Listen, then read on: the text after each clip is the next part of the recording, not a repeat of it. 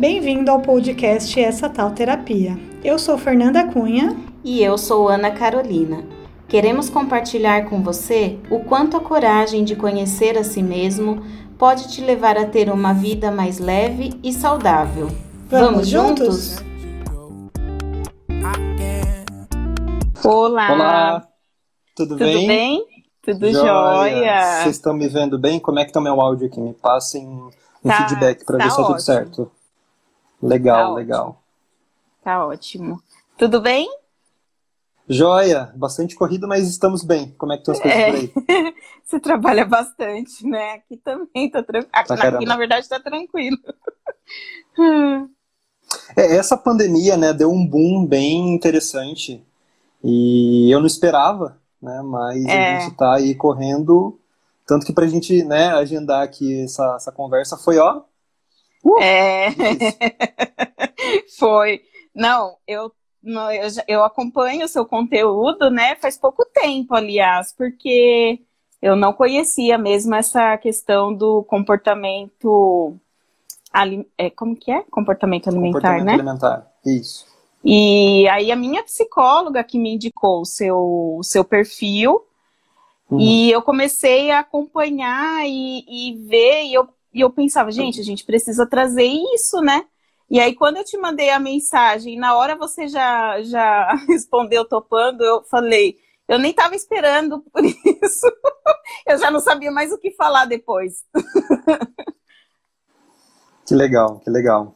Muito Mas legal. vamos aí, vamos conversar um pouquinho, né, sobre essa, esses Vamos. assuntos tão importantes que estão vindo bastante à tona. Ah, boa noite, É. gente. Eu não consigo. Eu, cara, assim, eu sou muito ruim de ver os comentários. Então, às vezes as pessoas me mandam boa noite, eu não consigo ver. Então, já peço desculpa aqui de antemão. Acho que tranquilo. É, a ideia é ser um bate-papo bem tranquilo, assim. É, porque, assim, Ricardo, eu não sei há quanto tempo é, existe essa forma com que a nutrição olha para as dietas, dietas restritivas, né? E é, esse, é isso que eu quero trazer, essa nova forma de olhar. Porque, como nós trabalhamos com a saúde mental, é algo que pega é, a forma com que a gente se relaciona com o nosso corpo, com os alimentos, a ansiedade que faz a gente comer muito. Então, é, vai ser um conteúdo bem rico para trazer para os nossos seguidores, né? E primeiro eu gostaria que você é, se apresentasse, tra- é, fala sobre a sua formação profissional e as suas experiências enquanto nutricionista. Legal, legal. Bom, ah, meu nome é Ricardo, sou nutricionista, sou formado há dois anos e pouquinho já. Fo- Sou pós-graduado em comportamento alimentar, que é uma abordagem que fez todo sentido para mim. Sabe, eu lembro que no Uhum. começo eu prescrevia dietas, mas nunca fui aquele nutricionista que fazia dietas mirabolantes, né, dieta cetogênica ou algo do gênero. Né? Eu até montava a dieta junto com o meu paciente, mas eu via que aquilo não estava funcionando. Sabe, Uhum. o paciente chegava para mim ainda falando, Ricardo, ontem ah, fiz a despedida da pizza. E eu nunca disse para a pessoa que ela não poderia comer pizza, mas estava implícito, já que não está no papel, né? Poxa, então É. não posso comer a pizza. Então, depois quando eu comecei a estudar um pouco mais sobre o comportamento alimentar, aí que foi aquela eureka, sabe? Uhum. Então, é uma abordagem que faz muito sentido para mim. Gosto muito também, estudo bastante sobre transtornos alimentares, até porque eu já tive transtorno alimentar, eu tive compulsão Ah. alimentar e ortorexia. Então, quando o paciente fala para mim, Ricardo, eu me sinto 100% descontrolado diante de tal alimento ou diante da comida. Eu sei como é, né, sentir isso. Hum, Então, ah, foi algo que eu comecei a ver e comecei a me aprofundar mais e fez muito sentido para mim. Né? Tanto que hoje eu atendo majoritariamente ah, o público de adolescentes, adultos, né, que tem o que a gente chama de comer transtornado, que seria ali, vamos dizer, o meio termo né, entre ah, o transtorno alimentar e o comer normalmente, que na Tá. verdade muitas pessoas têm questões com a comida, né, de sentir culpa, né, de ter aquela coisa de pode não pode, né, de sentir descontrole, por aí vai, né? Então, ah, o meu papel ali é basicamente ajudar essa pessoa a resgatar a autonomia sobre a comida, né, de ter Ah. paz com a comida e também fazer as pazes com o corpo, que não tem como a gente só trabalhar uma questão sem trabalhar o outro. Então, hoje o meu foco é esse e estamos aí. Sim. E você considera, então, que é, essa relação nutricionista e, e paciente precisa ter, de alguma forma, um, um suporte, digamos assim, de algum profissional da saúde mental, por exemplo? Porque Com eu. certeza. É, eu sempre tive é, muita dificuldade. Eu não. É, tanto que eu tenho falado para minha psicóloga que eu não consigo. Falava, né? Que agora eu já tenho alto. Que eu não estava conseguindo me reconhecer no meu corpo. Porque eu sempre lutei muito contra é, a balança. Então eu sempre tive aquele efeito sanfona, né? E eu já fui diversas vezes em nutricionistas e uma vez um, eu perguntei para uma, uma nutricionista assim: Olha, mas eu posso comer quantas bananas por dia? Uhum. Aí ela respondeu assim: Ah, depende do horário. Qual é o horário que você vai comer a banana? Aí depois que eu comecei a seguir você, eu falei: Quer saber? Eu vou comer duas bananas num dia, gente. Por que, que eu não posso comer duas bananas num dia? Entende? Então, isso sempre fica martelando na nossa cabeça quando a gente é, percebe que não, você tem que cortar isso, tem que cortar aquilo, tem que cortar aquilo, tudo isso para você se sentir bem com você, mas não é suficiente, né? É, né? Eu gosto sempre de trazer o exemplo dos nossos avós, né? O meu avô, por exemplo, ele comia no almoço arroz, feijão, colocava banana junto, às vezes comia macarrão junto com carne e foi uh, um velho muito saudável, né? Ele morreu aos 90 uhum. e poucos anos, 92 se não me engano, e não foi por questões alimentares, né? Os nossos avós, há 100 anos atrás, vamos colocar aí, uh, comia-se muito melhor e tinha-se muito menos sobrepeso, obesidade uh, e muito menos comer transtornado. Só que o ponto é que com né, esse foco nas dietas, com essa coisa de pode, não pode, engorda, emagrece, horários determinados para você comer determinado alimento, isso bagunça muito essa conexão que a gente tinha até então com a comida, né? Tanto que eu até costumo dizer que todos nós nascemos comedores intuitivos. Se você for pegar, por exemplo, uma criança, um bebê, vai mamar quando está com fome, para de mamar quando está saciado. E não tem Cristo que faça essa criança tomar um pouco mais de leite. Tanto que se a mãe é. quiser dar mais leite pro filho, o filho empurra o peito da mãe, vira a carinha. Então, a gente nasce sabendo quanto e quanto comer. Só que a gente perde uhum. isso, né? Com uh, práticas de dietas, né? Com inúmeros, uh, inúmeras influências ali de pai e mãe, né? A mídia que fala bastante pra gente, essas informações que só confundem mais. Tanto que hoje nós estamos nutricionalmente mais informados, só que uhum. nutricionalmente uhum. mais confusos também. Então, mais informação não significa que a pessoa vai comer melhor. Né? E enquanto a gente não entender isso, que quanto mais regras externas eu tenho, né, sobre o que e quanto e etc, para comer, mais difícil é para mim. Tanto que eu não sei Sim. se você concorda comigo, mas assim, tá muito difícil comer hoje em dia. Né? Se você vai no seu café da manhã, já é uma guerra, porque se você está diante do pão francês, tem que pensar no índice glicêmico, e se tem fibra Isso. e blá blá blá, e tem que socar proteína junto para diminuir a carga glicêmica. Meu, o que está acontecendo? É. É. Tá muito difícil comer. E é, até então, os nossos avós comiam tranquilamente. Claro que naquela época né, não existia iFood, né, não existia esse avanço, entre aspas, né, da indústria alimentícia. Eles comiam muito mais próximo ali da natureza. Uh, então, claro, teve muitas mudanças mas ao mesmo tempo os nossos avós tinham essa sabedoria interna e, na verdade, todos nós temos. Só que a gente, quando a gente era né, lá atrás, a gente se guiava mais por esses sinais internos. Então, as dietas estão aí justamente para bagunçar, basicamente, é. a nossa relação com a comida. Enquanto a gente não enxergar isso, pode esquecer. Sim. E como a, a vida se tornou um, uma constante correria, né?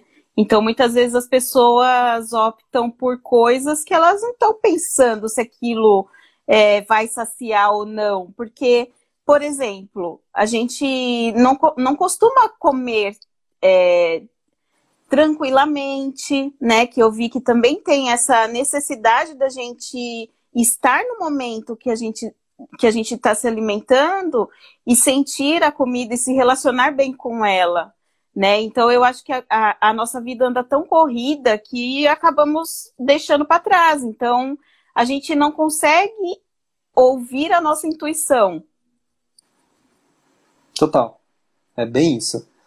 Né? Infelizmente a gente copiou o modelo americano. Né? Uhum. E tem até um estudo muito bacana, até cito para quando eu estou em consulta com alguns pacientes, uh, que comparou como é que era o padrão alimentar dos Estados Unidos e da França, basicamente. Estados Unidos é onde mais se faz dieta para emagrecer, é onde mais as pessoas tomam medicamento para emagrecer, é onde mais as pessoas sabem sobre nutrição e alimentação e etc. Uh, ah, e é onde mais as pessoas comem sem prazer, é onde mais as pessoas né, não comem de uma forma atenta, é onde mais se tem uh, transtornos alimentares, é o top 1 de obesidade né, no mundo. Uhum. Então, assim, Sim. A gente acaba não dando a devida importância que o ato de comer precisa uh, por várias questões, né? Por trabalho, enfim. Né? Ao passo, por exemplo, que a França, uh, a galera normalmente come mais de forma intuitiva. Né? Se você for pegar, por exemplo, uma alimentação do francês, ali, ó, pão francês, manteiga, queijos gordurosos, então tem esse papo de cottage, nada contra o queijo de cottage, uhum. queijo, mas só pra gente verificar que não tem essa coisa de, nossa, mas é muito gorduroso, isso aqui engorda. Não, Sim. não tem isso. Né? Depende de como é que anda a sua relação com a comida. Uhum. Então, de uma uhum. forma geral, uh, a galera lá acaba tendo uma relação mais tranquila com a comida. Então, Sim. a gente acabou copiando né, infelizmente, o modelo americano que tem essa coisa de bater meta, né, então a gente não dá essa, esse tempo de sentar à mesa para prestar atenção no que a gente está comendo, para prestar atenção nos nossos sinais de fome e saciedade. Né? A gente está ali comendo e está ali com o celular, está com o notebook, por aí vai. Né? Tanto que uh, eu escuto bastante também uh, no consultório, assim, Ricardo, o momento de comer para mim é algo que eu tenho a sensação de ser algo secundário. E eu preciso otimizar esse tempo, sei lá, ouvindo um podcast, né, ouvindo uh, um audiobook ou fazendo qualquer outra coisa que é mais importante ou mais interessante do que comer. Então, Sim, porque... isso mostra né, essa desconexão que a gente tem com a comida. É, e aí parece que a gente está perdendo tempo, né? Quando está comendo, ah, não, então tenho que ver, tenho que assistir jornal, tenho que estar tá sabendo o que está acontecendo no mundo, ouvir um podcast, ouvir uma música, para não conseguir ter esse contato consigo, né? E com a comida.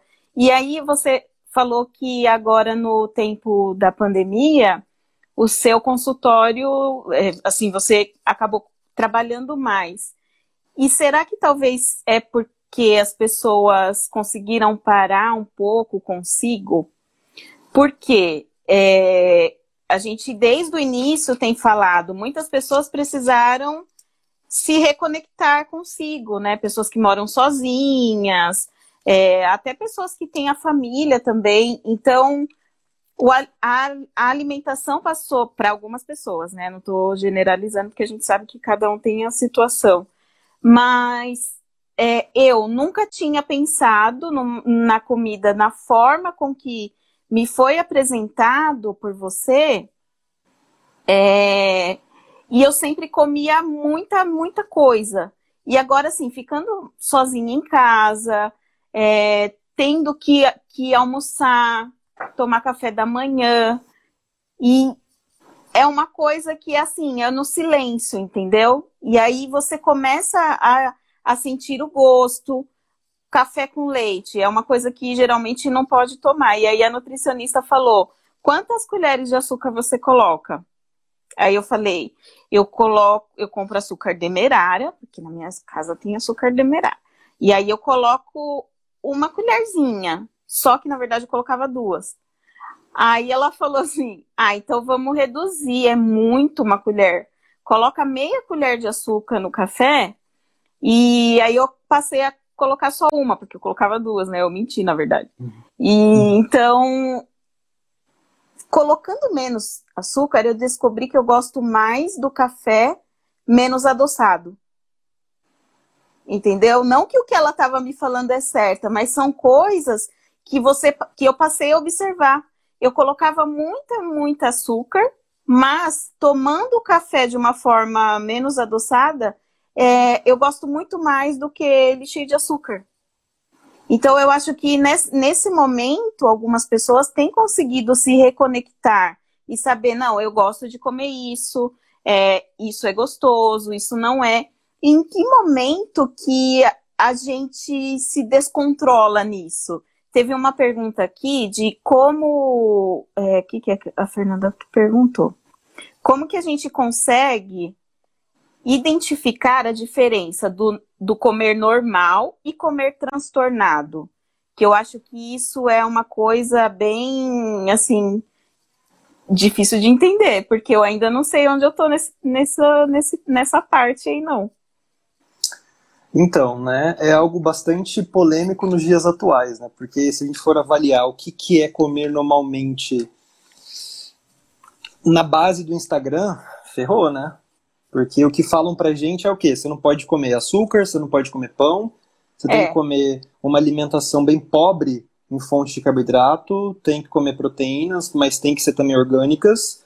Uh, você só pode comer alface, etc., que seja algo de boa procedência, não tem que ser também orgânico. Né? Uh, qualquer água não é boa, você tem que tomar água específica, alcalina e etc. Então, assim, a nível de Instagram, comer normalmente é uma coisa que está bem próximo de ortorexia, né? Que é essa uhum. obsessão pelo comer saudável, né? Então, uh, muitas das coisas que eu vejo acaba até uh, se classificando nesse comer transtornado. Né? Então, uh, o que, que é comer de forma transtornada? É basicamente, a gente, como eu trouxe ali, né? a gente está no meio termo entre o comer normalmente e o transtorno alimentar.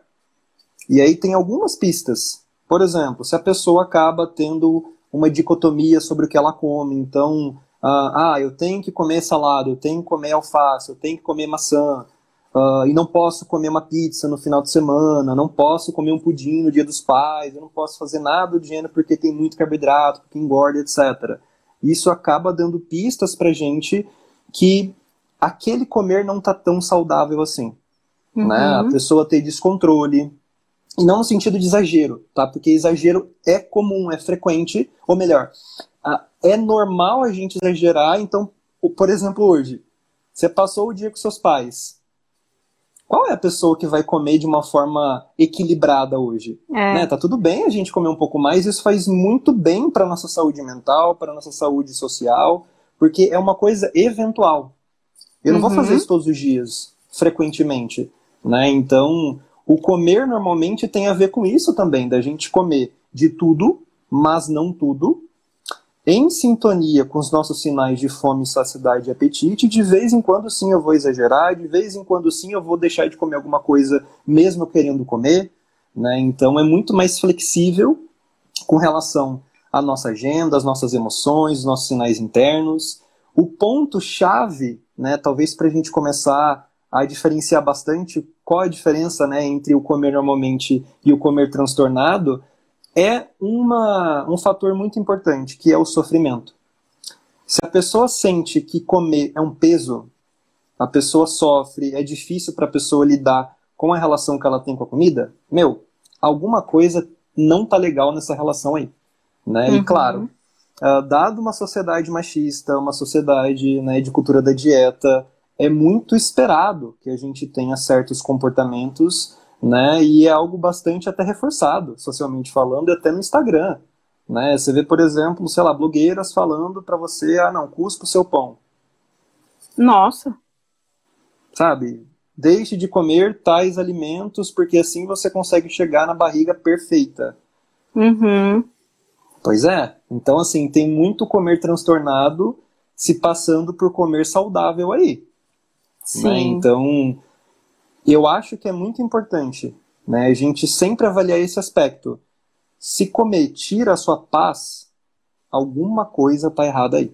Tem alguma coisa que é importante trabalhar, e claro, para muita gente é difícil lidar isso sozinho, e por isso eu sempre aconselho: busque ajuda Sim. profissional qualificada. Né? É. E, e, tem que ser qualificado, né? Porque nem todo profissional vai uhum. te falar que, igual, uma pessoa escreveu aqui que tem gente que fala que o açúcar é como droga, né? Vicia igual droga. Então tem profissional que vai te falar isso. E, e será que é ou não qualificado, né? E eu queria te perguntar também em qual momento, porque eu não conhecia mesmo essa questão do comer intuitivo, é, uhum. dessa relação pessoa, alimento, saúde mental.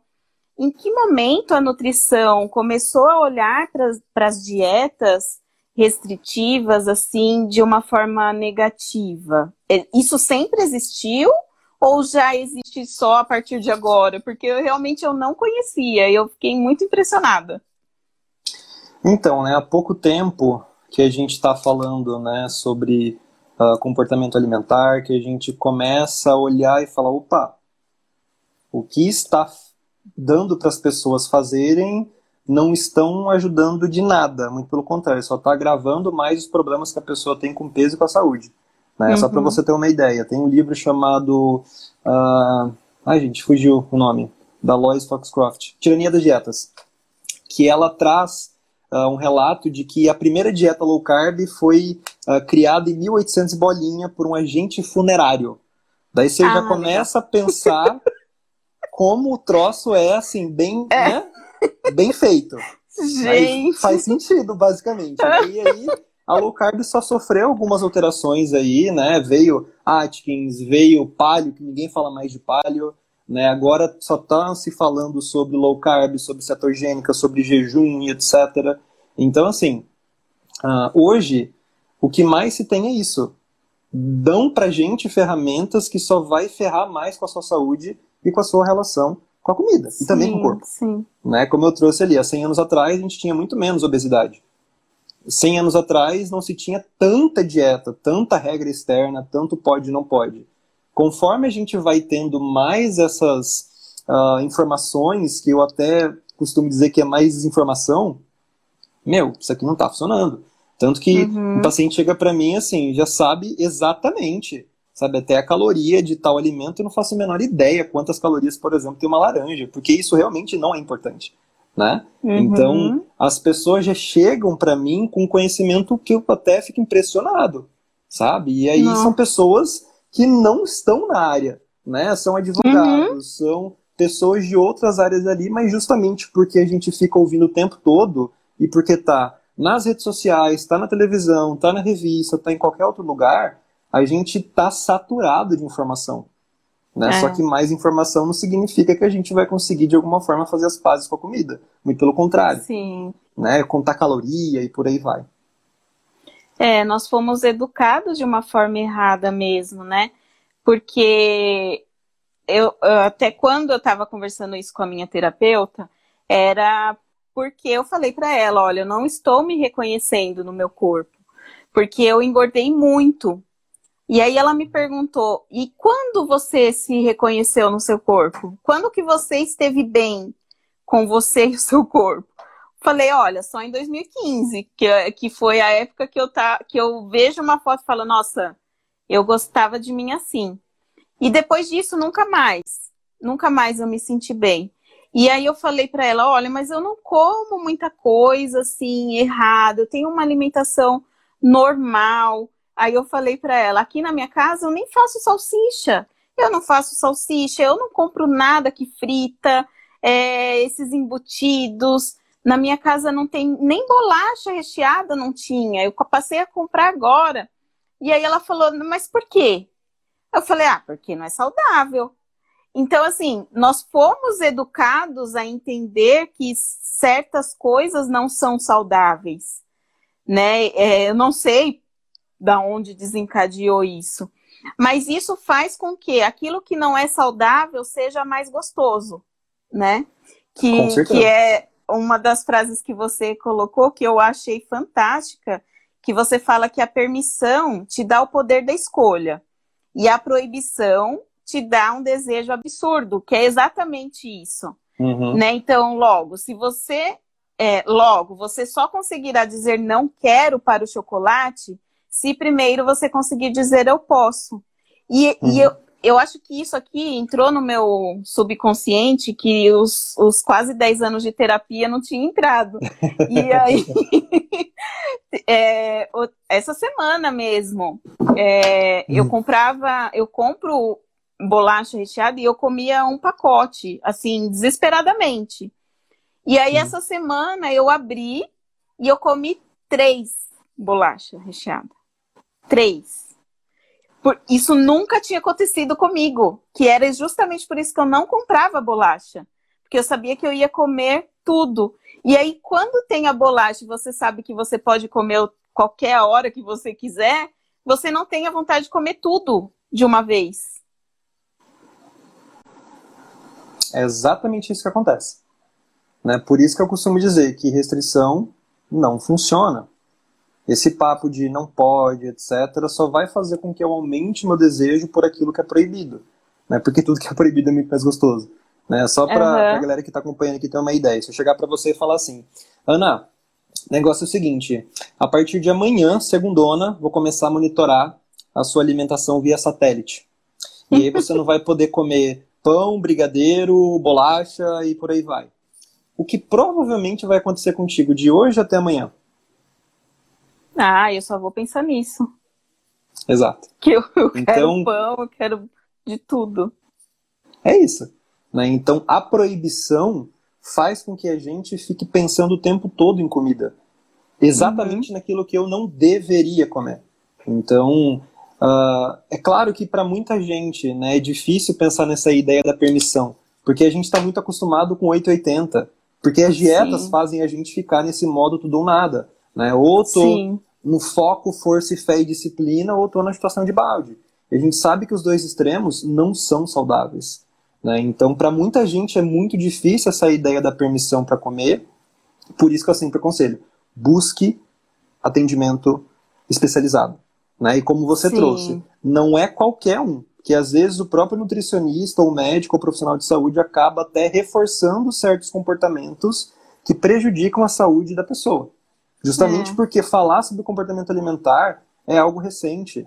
Né? Na faculdade a gente escuta isso, eu escutei demais. Sabe que não, você não pode passar ovo para o seu paciente porque o ovo aumenta o colesterol, né? E o leite vai dar diabetes. Eu falo assim, meu, e por que, que, que existe tudo isso, isso, de alimento?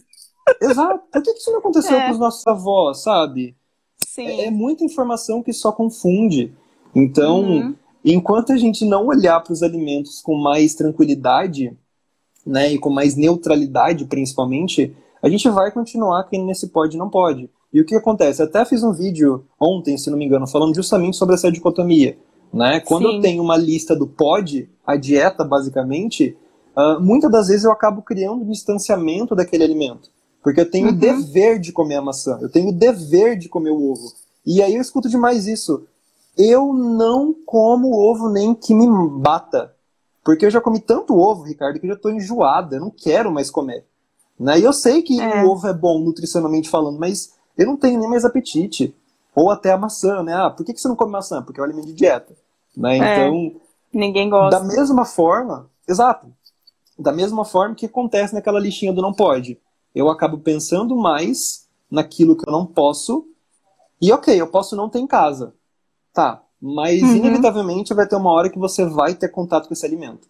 Né? Então, Sim. a restrição não te ajuda a lidar com aquele alimento. Enquanto a gente não aprender a lidar com o alimento, meu, a gente vai ficar nesse tudo ou nada. Ou tô é. né, no, no, foco força e fé ali, na saladinha com frango, etc para no final de semana chegar e chutar o balde, sabe? Então, Sim. isso inclusive acaba sendo comer transtornado também.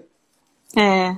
Eu, é, a gente segue também a Cissa, que ela é do sorvete na casquinha, e é. nós conversamos com ela também numa live sobre transtor os transtornos alimentares.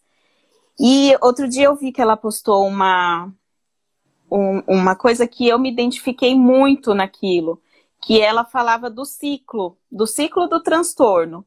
E hum. eu nunca achei que eu teria um transtorno alimentar. Mas, assim, a gente é, é de alguma forma, é encaminhado para que isso aconteça.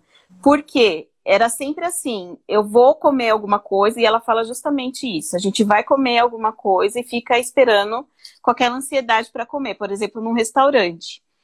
E você pede o que você acha que vai, vai você fica entre duas escolhas, a mais saudável ou a que você gosta mais. E aí você fica focado naquilo e não sabe o que escolhe. Aí você escolhe aquela que você gosta mais.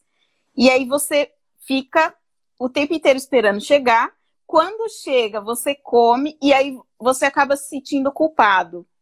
Porque não deveria ter comido aquilo. Ah, mas aí vem a sobremesa. Ah, mas eu não sei se eu como a sobremesa. E aí você come a sobremesa. E aí depois disso, você se culpa muito mais por ter comido tudo aquilo. E eu sempre fui assim. Tanto que eu vivia dando o, resto das coisas para o meu marido. Né? Porque eu, eu via e pensava, não, acho que eu não vou comer tudo isso. E, e é mesmo. E aí a gente vai acaba ingerindo a nossa culpa, né? Exato. Que talvez e aí, seja muitas por das isso vezes, que engorda. Também, também. Exatamente. Né? Eu até uh, trago essa questão, né, de que a gente sempre precisa avaliar três questões quando a gente está diante de qualquer tipo de alimento: quantidade, frequência e contexto. Porque pensa só, por exemplo, sei lá, pudim. Uhum. Uh, vamos supor que hoje a gente tenha, eu tenha comido pudim com meu pai, tá? Esse pudim, não sei se você vai concordar comigo, mas ele tem um papel social, né? Tem um papel talvez afetivo, né? Se sei lá, o meu pai fez especialmente para esse dia, então não é apenas um pudim, é o é. pudim. É. Né? Foi o meu pai uhum. quem fez isso, ou eu quem fiz para o meu pai, né? Então, eu vou lá, como alguns pedaços ali, ou um pedaço, enfim, e cessa. Perfeito. Nesse contexto, o pudim é muito saudável. Agora, pense na seguinte situação. Uh, eu começo a comer pudim todo dia. Porque, sei lá, eu tô super ansioso, porque os casos de coronavírus, de mortes aqui já chegaram a 100 mil, isso me gera mais ansiedade, mais preocupação. Então, nesse segundo contexto, o pudim vai fazer mal. Não é. porque é pudim, mas pelo porquê do estar tá buscando o pudim. Né? Então, uh, a ideia é basicamente essa. Se a gente não avalia contexto, quantidade e frequência, a gente vai continuar nesse pode e não pode. Né? E a gente sempre vai tentar comer aquilo que a gente é obrigado a comer, e ao mesmo tempo, porque é proibido, isso faz com que a gente deseje muito mais o proibido. Né? E enquanto a gente não sair disso, meu, é muito difícil. É, é bem complicado. E eu vou fazer uma pergunta que uma das, das nossas seguidoras colocou, é, e aí ela pergunta assim: é, se comer a cada três horas ainda é o correto a se fazer, porque ela falou que ela faz isso uhum. e as uhum. pessoas chamam ela de doida. Uhum. Então, né, é algo bastante comum, né, a gente uh, recebe muita informação, né? Que, ah, mas você tem que comer a cada três horas, porque isso acelera o metabolismo, etc. O que eu gosto de falar? Coma a cada três horas se você tem fome para isso. Né? Então, se você realmente tem fome física, uhum. show, você vai lá e come a cada três horas. Porque é o seu corpo quem está falando que você deve comer nesses, nesses momentos aí. Agora, se você não tem fome a cada três horas, você não precisa comer. Não precisa. Né? Exato. Né? Muito, de novo, são muitas regras externas que acabam uh, ditando pra gente uh, como a gente deve comer, o que e por aí vai. Isso só, na verdade, confunde. Porque pensa só a pessoa, sei lá, que é trabalha com a justiça. E a pessoa vai entrar numa audiência e vai ficar tipo cinco horas. E a pessoa tem que Sim. comer a cada três horas. Como é que a pessoa vai manter essa rotina? É, não vai é. manter. Né? Porque não está condizente com uh, a rotina que ela está levando hoje. Né? Então, é muito importante uh, a gente sempre avaliar a totalidade da alimentação da pessoa também. Né? Porque a dieta é basicamente isso. Né? Te passa um papel e fala assim, Ana, você vai comer XYZ em tais horários e você que lute para seguir isso daqui. Se você não conseguir, é. você que não tem foco, força e fé. Né? Então, Sim. é... É, exatamente. E eu lembro que para mim sempre foi assim, porque eu sempre trabalhei e eu não lembrava, gente, você não sente fome enquanto você está ali no seu trabalho, dependendo do trabalho. Eu sempre trabalhei muito com, com a questão social, e você está ali na correria do dia a dia, você não lembra de comer, porque você não sente fome. Porque eu, quando sinto fome, eu tremo. Eu começo a tremer se eu tô com fome, entendeu? Uhum. Então, enquanto isso não acontece, não, não tem porquê, mas não, eu tinha que colocar o despertador, porque quando fosse três horas da tarde, eu tinha que comer minha maçã. né? E assim, não dava, não dava, muitas vezes não dava para comer, porque trabalho em atendimento, tudo mais, não rola, né? E, e eles realmente não, exi não leva em conta a rotina da pessoa, não leva em conta a, a, a, a questão social da pessoa, situação financeira, né? Eu sempre falei, minha mãe sempre falava, ah, você vai na nutricionista para ela mandar você comer queijo branco, comer não sei o que, comer isso, comer aquilo, não tem dinheiro para comprar. não Exato. é? Eu até É gosto de brincar é e dizer o seguinte, visão. né? É, é- é patético, cara, você é um nutricionista para ouvir o seguinte: coma mais frutas, verduras e legumes e reduz seu consumo de gordura e açúcar. Quem é, É. que não sabe disso, gente? Sabe? Não gaste dinheiro. É, e faça atividade física, né? Foco força e fé também. Então, É. assim, né, só resgatando essa questão da- do comer a cada três horas que você trouxe, isso também faz com que a pessoa fique pensando o tempo todo em comida. Isso Fica gera mais culpa. ansiedade. Exato. E às vezes também a pessoa começa a comer mais porque ela está pensando o tempo todo em comida e porque ela está ansiosa. Então, ah, percebe como as dietas acabam ah, afetando negativamente o nosso comportamento alimentar? É, exatamente. Afeta muito, nossa. E eu nunca tinha parado para pensar isso. É, parece que é aquela coisa da eureka mesmo, sabe? De repente. e era É. uma coisa tão simples que eu nunca percebi. Claro que assim, eu ainda tô. Não, eu só tô começando esse relacionamento bom com a comida. Mas Uhum. aí vem o corpo, né, Ricardo? Que eu também vejo você colocando que isso também a, a nossa influência com essa questão de que, ai, nossa, preciso fazer dieta, preciso emagrecer, isso está muito vinculado é, aos padrões que a sociedade coloca aí, que padrão Uhum. do quê, que a gente nem sabe, da gente ter que ter a imagem é, refletida, magra, linda, bela, né? E, e eu até vi que eu achei legal também o rapaz que você retuitou, do Vitor, onde ele fala que não existe comer é, comer gordice, porque comida é só Uhum. comida. E aí, na verdade, a gente não pensa assim. A gente pensa que a comida é aquilo que vai fazer com que você seja saudável, ou a comida vai ser que, que faça você ser gordo, né? Tá muito vinculado a isso. Comer muito vai te deixar gordo, e gordo, ser gordo é ruim. Então, o que, que eu faço? Tem que comer pouco, tem que comer mais verdura, legume, fruta. Exato. Né? Não tem como a gente não falar sobre relação com a comida sem falar sobre relação com o corpo. Né? E quando a gente fala sobre corpo feminino, o buraco acaba sendo um pouco mais embaixo. Né? Não que Uhum. homens não sofram, inclusive eu fui um deles que sofri muito. Né? E tive uma relação muito complicada com o corpo, com a comida. Mas ah, quando a gente fala né, sobre o corpo feminino, tem toda a questão do machismo, né? Ah, sobre a objetificação do corpo feminino também, né? Que a mulher acaba sendo uma espécie de troféuzinho, sabe? E eu até Sim. costumo dizer que corpo nenhum foi feito para agradar macho. Ponto. Sabe? É. O corpo da mulher não é uma estátua, não tá ali para ser apreciado ou depreciado. Ai, a gente ama quem É fala isso. isso. Mas é, sabe? As pessoas É. precisam entender mais isso, cara. Sabe? Uma mulher, ela não pode ser assumida e resumida como o corpo dela. Sabe? Sim. E, essa, e a pessoa que ela é? E o carisma? E se a pessoa é engraçada, uma pessoa simpática, uma pessoa divertida, como ela é na questão profissional, né? Isso meio que não importa para a sociedade machista, sabe? Então, a gente precisa entender isso, que o nosso corpo, ele não é um objeto. Ponto. Sim. Né? E como você trouxe, a gente fica buscando esse corpo que falam pra gente que é o correto, mas não, sabe? A gente precisa começar a questionar um pouquinho o porquê que eu tô querendo emagrecer. É muito É. comum eu fazer essa pergunta no consultório. Então, o que te faz querer emagrecer? Às vezes a pessoa nem sabe responder. A pessoa fica tipo, Sim. não sei. Falei, vamos pensar sobre isso? Sabe? Então, É, é. é muito comum porque é algo normativo. Né? É normal, entre aspas, ah, a mulher ah, odiar o próprio corpo. É. Né? E eu até costumo dizer que não é natural a mulher nascer e estar no DNA dela e achar que o corpo gordo é feio e o corpo, o corpo magro é bonito. Ou, por exemplo, que é o que eu mais escuto, eu preciso casar magra. Ah, tem isso também. Não é um pouco ah, comum esse tipo de fala? E será que isso é algo Sim. natural? Não, não é natural. É cultural.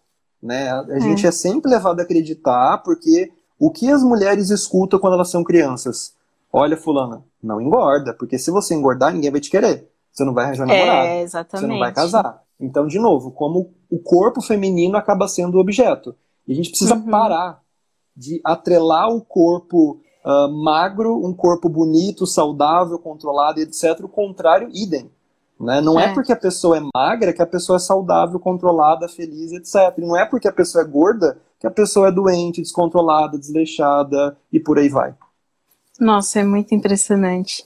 Eu, quando eu, eu casei em 2018, e aí depois, quando saiu as fotos do meu casamento, eu falava assim pro meu marido, ai, eu não acredito. A gente deveria ter esperado mais, eu teria que ter emagrecido pra gente tirar essas fotos. Olha isso, Tiago, olha o tamanho do meu braço nas fotos.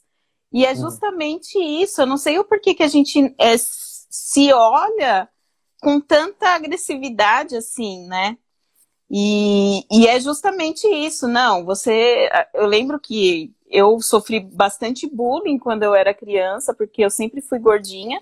E na verdade, depois, agora adulta, a gente percebeu que a gente não era gordinha, a gente era criança normal, entendeu? E é só depois que a gente cresce e faz anos de terapia para descobrir isso. A Fernanda, que é a minha parceira aqui do Essa Tal Terapia, ela fez a cirurgia bariátrica, faz cinco anos que ela, que ela fez. E hoje ela fala com muita propriedade que se ela tivesse é, iniciado o processo de autoconhecimento antes, de, é, bem antes de se submeter à cirurgia, ela não teria feito. Porque ela, come, ela, se, ela começou a ressignificar a, toda a questão interior dela e ela vê que é, o corpo que ela tinha era o corpo dela naquele momento. Ente- Não sei se deu para entender o que eu, Uhum. o que eu falei. E hoje ela falou que ela fez é, exames e o sangue dela tá tudo bem, que ela não, não se importa, assim, depois que faz a cirurgia, emagrece, ela engordou um pouco, e ela fala que ela não tem neura nenhuma com isso. Porque a saúde mental tá muito mais estruturada de alguma forma, assim. É bem isso. Né? A frase que eu mais escuto no consultório é essa. Tanto que eu até brinco e digo o seguinte: se eu ganhasse um real, para todas as vezes que eu escuto a frase, quando eu olho para as fotos, uh, quando eu era criança, adolescente, eu via que não era gorda, mas eu achava que eu era gorda, meu, com certeza eu estaria milionário. Eu escuto Nossa. isso pelo menos cinco vezes por dia, sabe? Então, é bem isso que acontece. E, de novo, isso tem um porquê. Porque Sim. sempre o corpo feminino está sempre vigiado. Ele está sempre uh, tentando ser controlado. Né? Então, uh, a pressão estética serve para isso para controle, basicamente, das pessoas. Eu disse das pessoas Uhum. porque homens também sofrem. Né? Uh, claro que, de uma forma geral, né, um homem ele é mais privilegiado do que uma mulher no quesito estética. Né? Então, é por isso né, que a gente acha que o nosso corpo nunca vai ser bom, porque sempre vai ter um padrão de beleza que é contra-hegemônico, ou seja, quando nove pessoas têm um formato X, o bonito vai ser o diferente, né? E como a gente percebe, né, as pessoas estão ganhando peso, pensando no longo prazo ali, o bonito vai ser aquele corpo que é mega, né, magro e tem que ser musculoso também, e cada vez está mais difícil. Cada vez está mais bizarro esse corpo que dizem pra gente que a gente precisa ter. Né? E é Sim. interessante que quase ninguém tem aquele corpo, porque acaba tornando mais desejável isso. E a gente gasta. Né? Nossa, olha aqui, eu tenho um shake que você pode perder 500, ah, sei lá, 10 quilos em tempo recorde por apenas 500 reais. Sabe? É. Então, enquanto a gente não se ligar nisso, meu, vai saúde, vai dinheiro, vai tempo, vai um monte de coisa. É, é muito do, do comércio também, né? A, a questão comercial, as pessoas querem ganhar dinheiro. Uma vez eu fui fazer. Ai, gente, a- é que eu não paguei, né? Que era só um, o. o- como que fala? A primeira consulta lá, nem era consulta. A, a mulher que fez uma massagem na minha barriga falou que eu ia emagrecer. Com óleo lá. Aí passou, passou, olha. Aí ela, ela mediu com uma fita métrica e Hum. falou depois: Ó, eu vou medir agora para você ver que você perdeu umas é, umas medidas. Disse que eu tinha perdido dois centímetros de barriga. Eu não vi uhum. diferença nenhuma. E era para me vender o creme que ela queria que eu comprasse para eu passar na barriga para emagrecer, entendeu? Uhum. É, e provavelmente essa perda, se ela realmente aconteceu, foi de retenção hídrica. É. Né? Talvez uma massagem, uma drenagem, etc. De fato vai fazer a pessoa sentir mais desinchada. Só que não quer dizer que a pessoa está mais magra, que ela perdeu Sim, gordura. Sim, então. E, e lá não, a, o que ela estava me vendendo é que eu ia perder a gordura. Claro. Entendeu? Claro. Hum. é complicado. E hum. deixa eu te perguntar também. É, tem umas perguntas aqui de, de duas pessoas que elas fizeram, uhum. que eu tinha deixado uma caixinha para fazer perguntas para você, tá? Manda Aí bala. ele perguntou, ele é a Savio Alcan, não sei direito. Vocês acreditam que a universidade, de certa forma, legitima a prescrição de dietas restritivas, que é o, o que você já tinha falado, né? Uhum. Total, total. A dieta faz a gente sair como um prescritor. Uhum. Tanto que meu sonho, sabe, é ter pelo menos. Uma, eu queria só uma aula, Ana. Só uma de gordofobia. Eu estava muito feliz. Só uma aula de pressão estética. Só uma aula para falar sobre, por exemplo, os efeitos que a dieta tem no comportamento alimentar. Sabe, não precisa mudar muita coisa, mas só ter um pouquinho já ficava eu ficaria muito mais feliz. Só que na Sim. faculdade a gente não vê isso, sabe? A não gente sai lá perto. prescritor. Não, aquela coisa. De fato, e eu não estou falando que a faculdade de nutrição é uma porcaria, tá? Ela tem sim uhum. o seu objetivo, né? Para algumas áreas é bem importante, por exemplo, de hospital, UAN e etc. Foi bastante positivo. Só que para quem vai atender na clínica, meu, não dá, não dá. E uhum. claro, né?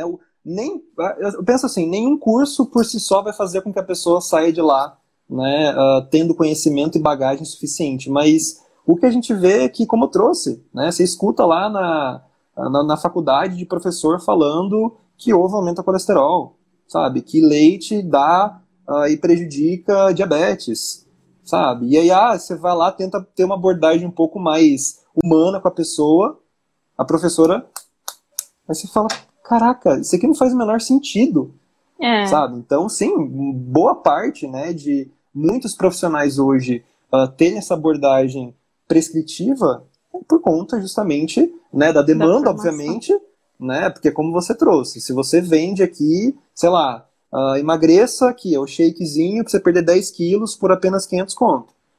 Vai uhum. ter muita gente que vai comprar, né? Sim. Então, tem uma questão mercadológica, tem sim uma questão de formação também, então, pois é, é complicado. É, é complicado. É, teve uma vez que você eu acho legal que você responde bastante coisa no story, né? De uhum. perguntas que as pessoas colocam. E aí teve uma vez que você, que alguém perguntou sobre o iogurte zero lactose, é, o, o, o iogurte sem lactose, né? E aí você respondeu assim, é, mas você, é, se você, ele é bom para você tomar se você tem intolerância à lactose. Uhum. Agora, se você não tem, por que que você vai tomar ele? E aí, tanto que eu fui, porque eu tinha sido orientada a tomar só os iogurtes zero, né? Então você procura zero gordura, zero lactose, zero tudo. E aí zero outro sabor dia eu tava. Também, né? É. aí eu fui no, no mercado e aí tinha um lá, zero lactose. Aí eu olhei e falei, não, o Nutri falou que se eu não tenho intolerância à lactose, então não é pra eu comer. E aí eu não comprei. Eu falei, ó, já... E assim, são mudanças bem pequenas no nosso comportamento, né? Que eu uhum. acredito que a gente precisa trazer muito essa, essa informação para reeducar a gente, né? Reeducar e, e, a gente entender que o alimento não é nosso inimigo, ele precisa ser nosso companheiro, né? É, e aquela coisa, se um profissional fala, meu, ele né, teoricamente estudou para isso, então a pessoa tem bagagem, tem credibilidade para falar sobre, então Sim. é muito compreensível né, a gente acreditar que o médico ou nutricionista está falando ali que tal alimento faz mal, etc. Só que o ponto é esse, né, que é. isso não está resolvendo as questões que a gente tem com a comida e com o corpo. Sim, por favor, gente, a Fernanda, apenas parem de seguir modinhas, por favor, gente. Por favor. Uhum. a gente precisa é, estar muito em dia com a nossa saúde mental. Nós sempre falamos aqui, eu ainda tenho um, caminho aí, né? Eu sei que eu tenho. E, e assim, quando a gente começa a parar e perceber a nossa evolução, então, quando eu falei pro, pro meu marido que eu tinha comido só três bolachas, ele falou, nossa, e foi assim, foi uma conquista, entendeu? Total, e é uma conquista, sim. É, porque, assim, eu tava assistindo série, eu pegava um pacote de bolacha, comia todo. E aí, quando você consegue. E, e, não foi uma coisa que foi pensada, foi assim: olha, eu vou pegar esse pacote de bolacha e vou comer só três. Não foi isso. Foi uma coisa assim: eu peguei o pacote, comi três e não senti mais vontade de comer. É a mudança do pensamento mesmo, parece, né? Total. E o que é mais gostoso é isso, né? Que foi você que decidiu parar. E não Sim. o nutricionista falando, olha, Ana, você só pode comer três, tá? Não pode mais. É sim, muito diferente. Sim. A gente se é sente é empoderado, diferente. sabe? Que a gente tem a, a, a, escolha, né? A gente toma as uhum. rédeas da nossa vida. Total. Bom, tem, tem mais algumas perguntas aqui. Eu vou escolher uma, gente, porque depois eu vou fazer a pergunta que a Fernanda colocou. É... Uma pessoa está perguntando, em linhas gerais, como começar a reeducação se você estiver acima do peso? Tá. Uh, depende muito de onde a pessoa está. Eu, se eu pudesse dar uma sugestão, é busque ajuda profissional qualificada. Né? Eu até não gosto de dar perguntas muito genéricas, porque eu não sei uh, que ponto a pessoa está hoje. Né? Não sei Sim. o que a pessoa está buscando também né? Então, a ideia é a gente fazer com que as pessoas comem de forma normal, né? Então, o conceito Sim. que a gente conversou aqui na conversa live, a ideia é essa. É claro que até chegar nesse ponto é um trajeto. E esse trajeto uhum. é de uhum. altos e baixos. Não é algo simples, não é algo rápido, não é algo fácil para muita gente, mas é possível sim, e por isso que tem profissionais qualificados ali que estão uh, para ser o suporte, para encurtar uhum. bastante esse processo aí de melhorar a nossa relação com a comida e com o corpo também. Bem legal, bem legal. E aí agora, se você puder, já estamos terminando, né? Nem parece que já passou quase uma hora. É, como que a gente pode ter uma relação melhor com os alimentos, assim, de forma prática? Como que a gente consegue ressignificar isso, de, de, de certa forma trazer para a nossa vida de uma maneira que isso seja o natural de nós? Legal. Então, é, vai bastante de encontro a minha última resposta. Né? Depende muito de onde a gente está. Né? Se você está uhum. falando, por exemplo, com uma pessoa que tem transtorno alimentar, é muito mais difícil. Né? Uma pessoa que, por exemplo, está com anorexia, o buraco é muito mais embaixo. Né? É muito diferente uma pessoa que, por exemplo, fez uma ou duas dietas, uma pessoa que nunca fez dieta. Então, vai Sim. muito de onde a pessoa está. Né? Mas eu sempre gosto de trazer esse exemplo dos nossos avós. Os nossos avós não tinham tantas regras, tanto pode e não pode, e eles se guiavam a partir de fome, saciedade, apetite. Tinha sim os excessos? Claro, quem não? Uh, e é muito normal, como eu trouxe aqui, é, é, é saudável você comer bastante, porque você ficou ali com seu pai hoje, você foi comer uma coisa mais gostosa, né, uma coisa que sai um pouco da sua rotina. Isso faz parte do comer saudável. Né? É. Então, é. uh, o comer intuitivo traz muito isso também sabe? Da gente procurar respeitar os nossos sinais internos, isso é um desafio para muita gente, uhum. uh, e também prezar por alimentos ali mais próximos da natureza, no sentido de flexibilidade, para a gente sair daquele pode e não pode, né? porque senão vira aquela tortura de eu só posso comer a maçã, o ovo e por aí vai. Não sei se eu respondi a sua pergunta. Sim, sim.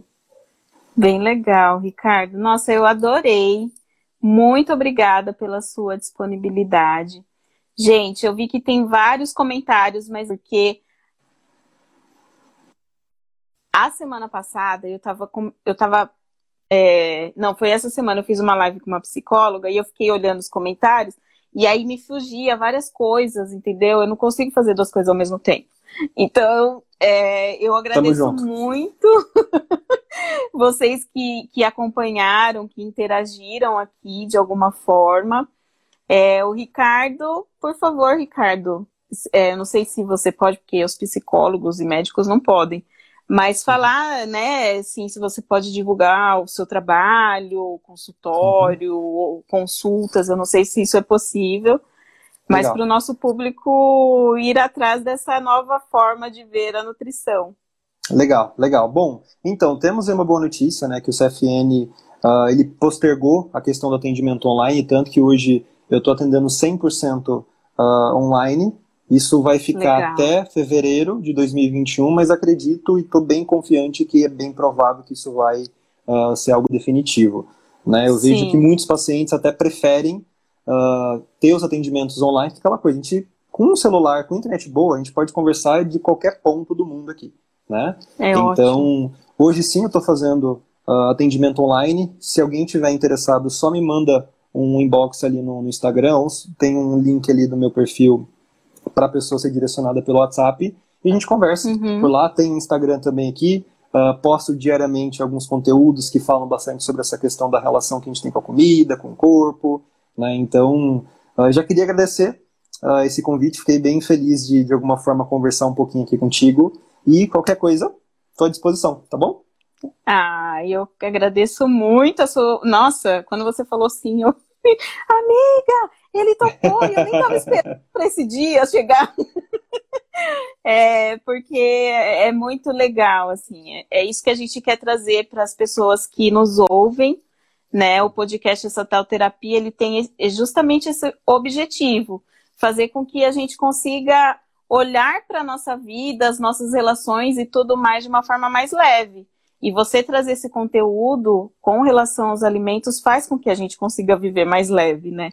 Então, eu agradeço muito, obrigada pelo seu trabalho e pelos conteúdos que você coloca.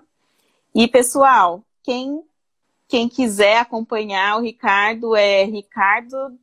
Nutri Ricardo Durante. Nutri Ricardo Durante no Instagram. E obrigada por vocês terem acompanhado. Vai ficar salva a nossa live ali no IGTV e depois a gente vai transformar ela no nosso podcast também, tá bom? Um beijo Perfeito. e até mais. Um beijo para todo Ricardo. mundo. Tchau, tchau. Obrigada.